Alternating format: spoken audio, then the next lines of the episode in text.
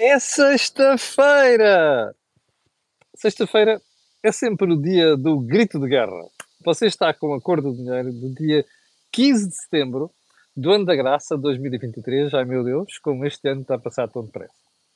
Olha, antes de irmos ao programa de hoje, porque é muito extenso, mas mesmo muito extenso, vamos um, fazer o disclosure habitual. A cor do dinheiro é parceira da Prozis. E isto habilita um desconto de 10% se você for ao site. Uh, basta só que ali, antes de fazer o check-out, check perdão, escreva Camilo, onde diz que bom promocional. E chega. Mas se você ainda quiser juntar isto a outros cupons que nós divulgamos aqui agora semanalmente, este desconto ainda pode ser superior a 10%. Enjoy! Ora, vamos então, and without further ado, ao programa de hoje. E vamos começar por sempre, por perdão, vamos começar como sempre por pela desordem do dia e para lembrar uma coisa lamentável que está a ocorrer em Espanha.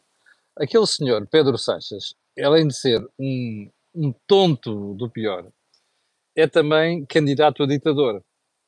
Porque figuras gradas do Partido Socialista Operário Espanhol, Obreiro Espanhol, uh, dos anos 80, que trabalharam com o Felipe González, uh, como Alfonso Guerra, e outras pessoas de peso do partido, como é o caso de Nicolás Redondo, estão sob fogo de Pedro Sanches porque estão-se a pronunciar sobre uma série de disparates que ele está a fazer, nomeadamente a questão da amnistia à Catalunha. Catalunha não, aqueles fulantes criminosos da Catalunha. E uh, já foram umas farpas ao Alfonso Guerra, em seu devido tempo, uh, e entretanto agora é o senhor Nicolás Redondo, que parece que vai ser expulso do PSOE por causa das suas opiniões. Uh, e Felipe Gonzalez está ali a um lado, devia ter um bocadinho deles no sítio, porque foi sempre um tipo com, sítios, com eles no sítio, para dar uma pantofada monumental em Pedro Sanches. Vamos ver onde é que ele vai parar. Uh, segundo ponto, o livro do Sr. Presidente da República. Parece que Cavaco vai lançar um livro hoje. O livro não. É, é bom dizer isto, porque já me confidenciaram isto. O livro não foi escrito para andar à, à chapada com António Costa, embora uma parte do livro agora tenha como objeto e, e target António Costa. E aquilo que eu já ouvi do livro, que não sei particularmente nada especial sobre aquilo, já esta semana já lhe falei aqui de uma, de uma divulgação de uma primeira parte do livro no público, é que Cavaco uh, vai dar umas, umas pantofadas em Costa. Mas merecidas. Porque aquilo do o Primeiro-Ministro não pode só fazer eleitoralismo, tem que ter obra feita. Isto aplica-se que nem uma luva a, a, António Costa. Daqui a uns 10 anos ou 15, quando olharmos para trás e fizermos o historial de António Costa, vamos dizer assim, porra, este gajo não fez nada. Pelo contrário, assistiu ao declínio de Portugal face a outros países da União Europeia. Isto vai ser o legado de António Costa. Ora bem, isto vai provocar aquilo que uh, o, muita gente diz, um, uh, ah, como, é, como, é costuma, como é costuma dizer, que é, ah, isto vai ser a repetição do que aconteceu com Pedro Santana Lopes, Santana Lopes quando Cavaco mandou umas piadas no Expresso e ele depois teve que se demitir. Não creio mas que nós estamos aqui perante um caso de boa moeda e má moeda, como se falou na altura, aí não há dúvida nenhuma. Ponto seguinte, mais os perigosos antidemocracia condenados, desta vez no Brasil. Já bati palmas aqui àqueles uh, pró-Trump que foram engavetados por mais de 20 anos por terem tentado fazer um golpe de Estado. Vamos ver se o Trump também acaba engavetado porque patrocinou o golpe de Estado. Agora foi no Brasil. Aquela rapaziada que andou ali na, na praça dos três poderes em Brasília a tentar fazer um golpe de Estado, por muito que eu odeio, odeio não, não tenha paciência para Lula, epá, golpes de Estado não são admissíveis, não é? Ou é democracia ou é, não é democracia. Não se pode estar a fazer as duas coisas. E estes rapazes apanharam já apenas de prisão. Mas que bom, só falta irem os outros. Ponto seguinte, um, eu ia falar sobre a conversa sobre esta ocupação. O espectador, aliás, mais os espectadores já me pediram, mas vou deixar isso para a semana que o, o assunto não perde importância. E vai-se vai -se acentuar agora que o BCE subiu os juros, como vocês já vão ver. Ponto seguinte, afinal, o passo gratuito para jovens até aos 23 anos de idade, que o Sr. Primeiro-Ministro promoveu e, e publicitou ad nauseam, entre outras coisas, ad nauseam também, afinal, o passe é só para estudantes. Ah, habituem-se. Costa é assim. Anuncia coisas fantásticas e depois tudo reduzidinho é uma mexeruquice. E também mentiras. Mas não é só ele exclusivo de mentiras. O Sr. Presidente da República mentiu ontem e eu já vou falar sobre isso. Ponto seguinte, eu estou mesmo full com o Presidente da República. Parece que é mais um candidato à compra da TAP que vem do Brasil. Não! Não! Bom, primeiro, já me ficaria, já ficaria incomodado se fosse um grupo brasileiro. Porque tem que ser um grupo de aviação. Em segundo lugar, isto saiu da ideia de um petista, não é? O partido do Lula, sobre o Estado brasileiro tomar uma decisão da TAP para depois, com o Estado português, controlar a TAP. Não, pá, porra, já chega. Deixa lá a empresa ser gerida por quem sabe da aviação, que é para ver se não mete lá mais dinheiro. Está a perceber? Pô, há aqui um bocadinho da ideia por aí. Ah, já sei que vão dizer, ah, mas esperem o Estado chinês da EDP. Olha, eu sou daqueles que neste momento preferia que o Estado chinês, chinês saísse da EDP. Da EDP, do BCP e de outros sítios em Portugal, ok? Pronto, fica já claro que é para não haver aí disparates. Ponto seguinte. Epá, podem acabar com a parvoíce, que é para não dizer o nome feio aqui, de retirarem a estátua do Essa, de Queiroz, do pé do, do antigo Tribunal da Relação, da cadeia da relação, perdão, do Porto. Podem acabar com essa parvoíça.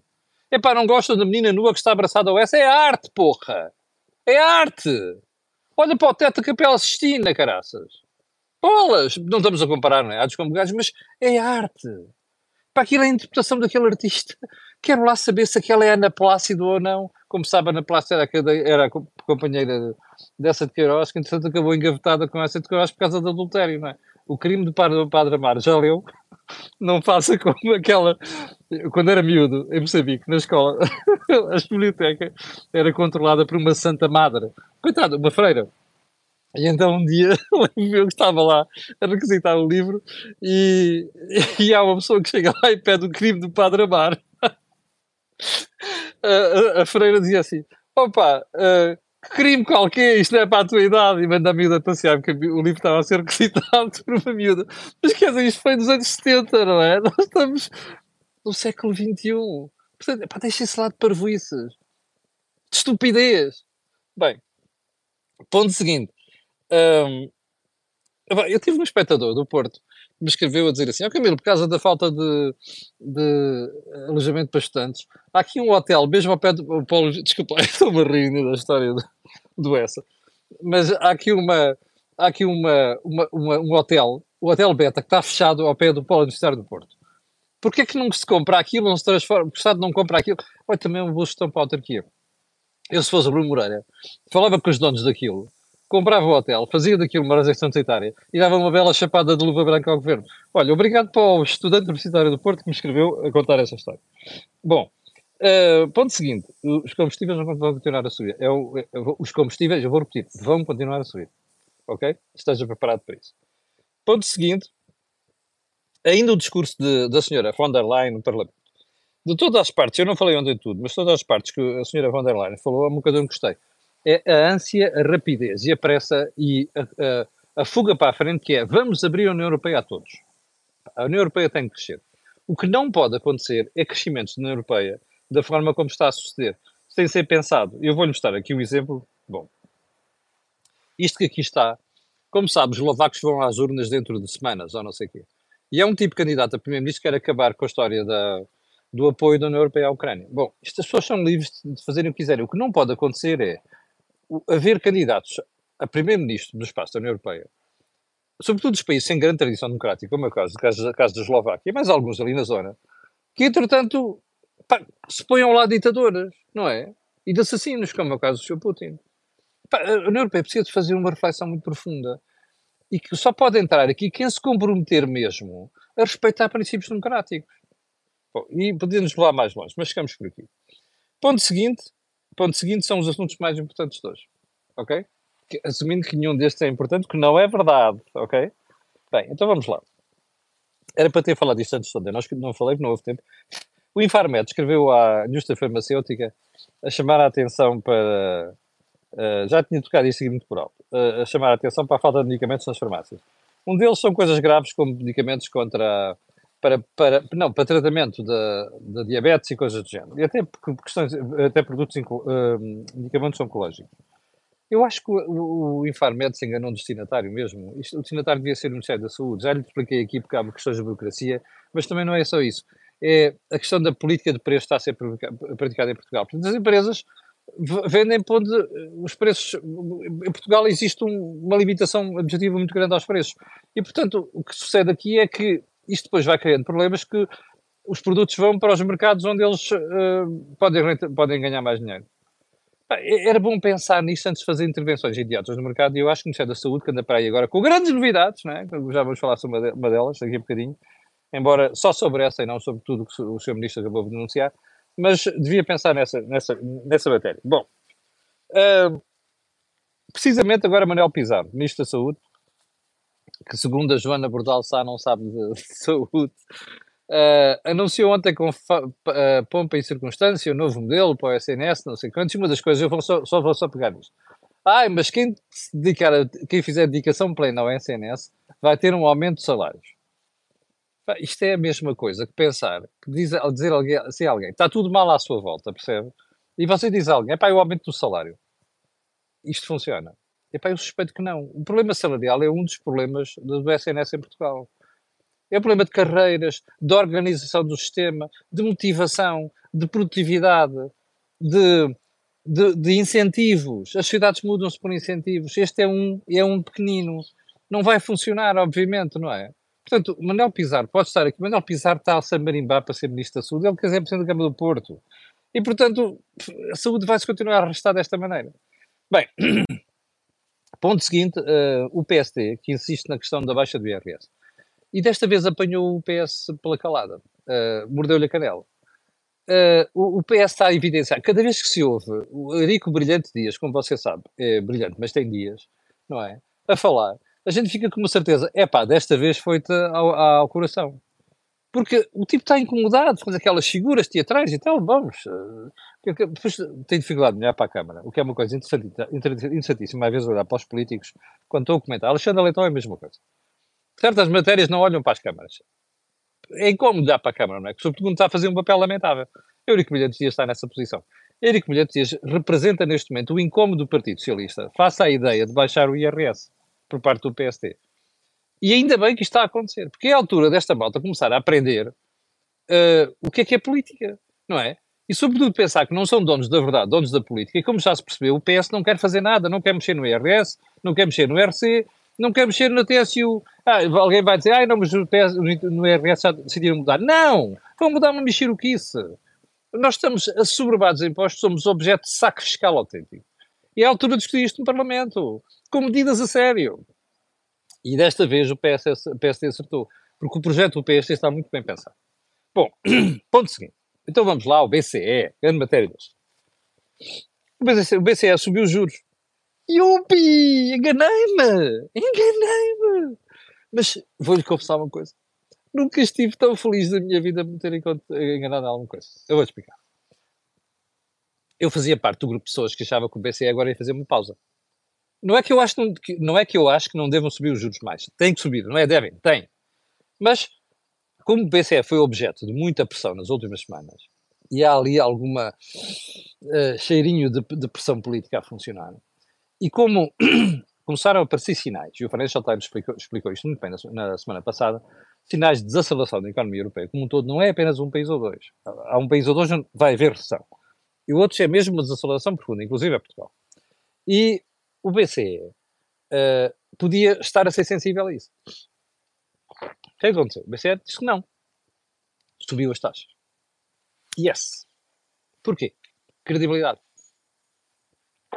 Qual é o problema? Primeiro, a pressão política estava insuportável na esmagadora maioria dos países da zona euro, talvez com exceção da Alemanha. Não é bom, porque o BCE não subisse, isto é para os políticos aprenderem. O Bundesbank fazia isto muito aos governos alemães, que é, vocês começam a pressionar muito e a gente sobe os juros. Porquê? Senão passa para a opinião pública a ideia de que os gajos pressionaram o BCE e o BCE cedeu. Não pode acontecer. Ok? Ah, desculpe, eu há bocadinho agora estava aqui a olhar para o. Para o, para o... Desculpa lá. Uh, cometi um erro desgraçado aqui há bocadinho. Estava a olhar agora para aqui para o, para o meu. Para, para o guião. Eu disse aqui há bocadinho que era o Essa de Coragem, não é o Essa de Coragem, Camilo Castelo Branco, ok? O crime do Padre Mar. Desculpa lá, estava a olhar para aqui e eu escrevi Camilo, Camilo Castelo Branco, falei em essa. E já tinha falado disto no outro dia. Uh, peço desculpa. Bom, vamos voltar ao BC. Uh, imagine isto. Você começa a pressionar o BCE e a malta não se mexe. Mensagem que passa. Ah, pressionar politicamente funciona. Para aquela malta que foi, fez um filtro, uma, uma excursão ao, ao Parlamento Europeu para condicionar, aliás, parlamentares europeus ao BCE, isto deve servir de aviso. Assim como os líderes que andaram a atacar o BCE. Segunda razão é que o BCE atrasou-se mesmo a subir a taxa. Um, e o que é que aconteceu? Uh,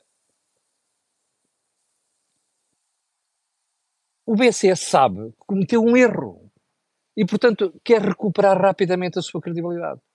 Está a ver?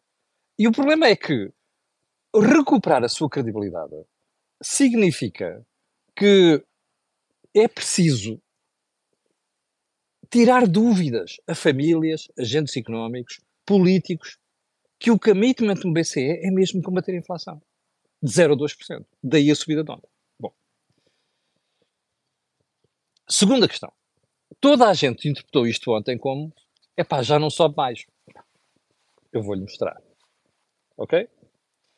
Já não vou falar das. das, das ah, por exemplo, deixa-me lá ir aqui ao, ao, ao. Onde é que está?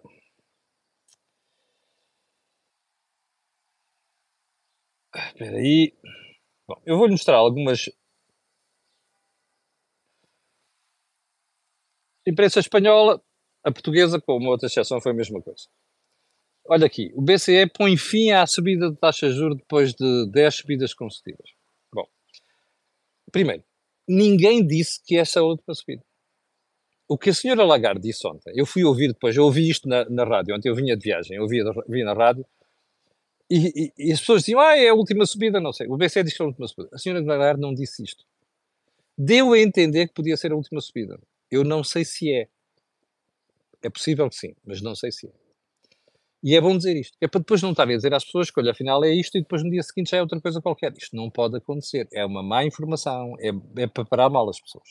Não faz mais que sentido. Bom. Mas mais, aliás, houve uma manchete aqui muito feliz, que é do senhor eh, dos senhores do Financial Times dizem assim: uh, o BCE não afasta a possibilidade de novas subidas de taxas de juros. Uh, bem, mas agora vamos para a análise seguinte. Ao olhar para isto, a primeira pergunta que a gente faz é: peraí, mas, ó Camilo, não é só a malta das políticas que estava a pressionar o BCE? Pois não. Havia governadores dos bancos centrais que fazem parte do sistema europeu de bancos centrais, que são 20 países, como sabe. O último foi a Croácia a entrar. Um, estes senhores, havia uma parte deles que estava a pressionar o BCE. O próprio Mário Centeno, como nós já falámos aqui várias vezes, que é um erro, que é uma estupidez fazer, ter aquelas divergências monumentais que está a haver entre certos governadores dentro do Banco Central Europeu. Isto não é bom. Uma coisa é, nas, nas minutas, a gente perceber que há pessoas que têm uma opinião diferente. Estarem a fazer declarações públicas como estão a fazer, como é o caso do Mário Centeno, é um problema. Bom. Mas o problema disto é que a explicação é muito simples nós tivemos um aumento brutal da procura nos últimos anos. Porquê? Porque BCE, Fed e os governos despejaram dinheiro sobre a economia em excesso.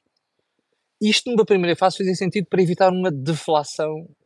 O problema é que depois tinha que se tirar isto tudo. Ninguém tirou. Porque se habitua, é como a droga. É pá, eu vou dar um shot àquele gajo para o gajo mandar acordado. Ou cheio de energia. Pode acontecer uma vez. Eu acho que nem uma vez devia acontecer, mas enfim. O problema é quando depois a pessoa começa, ah, não, mas agora, agora tenho que manter. E, e, continua por ali fora. Foi isto que o BCE fez, foi isto que o Fed fez, foi isto que os governos fizeram. Deu mal. A inflação está por todo o lado. Porque havia dinheiro a mais. E é preciso tirar isto. O que o BCE está a fazer é tirar esse dinheiro. Começou a fazer de forma cavalar. Foi o erro, devia ter subido mais cedo, não subiu. Isto são verdades universais. Qual é o problema disso? É que isto desagrada a políticos. Bom, então vamos lá ver. partidos. Eu ontem vinha no carro e vinha o Jorge Marrão comigo. Tínhamos estado de fora e vinhamos de carro. E às tantas estou a ouvir, eu ligo a rádio e estou a ouvir as declarações dos partidos. E às tantas estou a ouvir um indivíduo a falar. Bom, toda a gente criticou isto. Desde o PS ao Bloco de Esquerda e não sei quantos, bom, mas, e o PCP. Mas a certa altura eu estou a ouvir uma declaração de um partido e digo assim, o Jorge Marrão para mim, ah, mas quem é este tipo? Eu disse, pá, não sei, pela conversa parece ser do Partido Comunista Português, ou do Bloco de Esquerda. Não era, era do Chega. Pá, desculpem lá.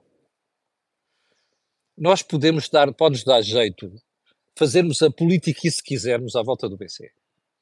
Mas nós estamos a fazer um mau serviço para, para a opinião pública. Porque a opinião pública tem de perceber que excesso de procura só se combate com taxa de juros. Então, com o político orçamentário mais apertado, o que é que ninguém quer fazer? Tem medo do eleitorado. Portanto, isto não pode suceder. Mas não foi só isto. Foram todos os partidos com a mesma conversa. Mas o pior de tudo é o Sr. Presidente da República. Porque o Sr. Presidente da República ontem sai-se com esta. Hum, há um equilíbrio a fazer. Pois há. O equilíbrio é não se pode ter inflação. Bom, a posição do BCE é muito rígida. E mais, hum, veja só esta declaração. A decisão do Banco Central Europeu de subir pela décima vez consecutiva as taxas de juros na zona euro pode ter consequências a nível político, isto é o que diz o Presidente da República, e depois sai-se com esta. É uma dor de cabeça para todos os governos. Não, a grande dor de cabeça chama-se Marcelo Rebelo de Sousa. Esse é que é uma dor de cabeça. Porque não faz de conta que não percebe. Ele não é estúpido, ele sabe perfeitamente isto. E não é capaz de dizer isto às pessoas. E está a ensinar mal o povo com este tipo de conversa. Mas pior do que isto, preocupa-me o facto de a subida das taxas de juros acontecer perto do fim do ano. Se não houver condições de retoma económica no próximo ano, no horizonte das eleições, objetivamente, vai favorecer posições mais radicais do ponto de vista político, para não dizer mais populistas. Epá, desculpem, mas que idiotice é esta? Não pode haver maior gasolina para a fogueira do populismo do que a inflação. A inflação dá cabo do poder de compra das pessoas, arrebenta com os rendimentos das pessoas e ainda para mais, sobretudo, com os rendimentos mais pobres. O Sr. Presidente da República não sabe isto, sabe. Está a fazer política isso. Mas pior do que isso, é que diz o Sr. Presidente da República que o BCE tem que equilibrar uma posição rígida, porque essa posição rígida refere-se a está a pedir aos governos da zona euro para tirar os apoios sociais. Isto é mentira. Não, isto não é. Há pessoas que têm mania de dizer está a faltar a verdade. Não. Isto é uma mentira. E o Sr. Presidente da República está a contar uma mentira ao país. E qual é essa mentira? Uh, é que o PCE nunca pediu o fim de apoios sociais indiscriminadamente. O que o BCE pediu foi tirem os incentivos às empresas de energia, porque já não fazem sentido os preços de energia caírem. Segunda questão, não criem apoios sociais para todos que não precisam. Criem apoios sociais dirigidos a quem mais precisa. Desculpe, isto devia ser a preocupação do Presidente da República explicar isto ao país. E depois dar nestas parvoices, percebe? Ou seja, Marcelo, com o seu enorme vontade de fazer populismo e não ser impopular, está-se com esta estupidez. Isto é um disparate, é uma coisa lamentável no Sr. Presidente da República. Mas olha, isto é o que a gente tem. Não se aproveita ninguém. A sensação que eu tenho, olhar para esta gentinha toda, para não dizer gentalha, é que não se aproveita ninguém. Porque ninguém os tem no sítio para dizer assim, meus senhores, nós criamos um problema. E o próprio BCE criou um problema a não subir taxas de juros mais cedo. Ora, nós temos que acabar rapidamente com o problema da inflação, que é o problema do BCE. O BCE está a ver os salários já crescerem mais, mais do que a inflação e sabe que a inflação vai continuar a patinar. Por isso é que está a mandar uma mensagem clara aos políticos, às empresas e às famílias.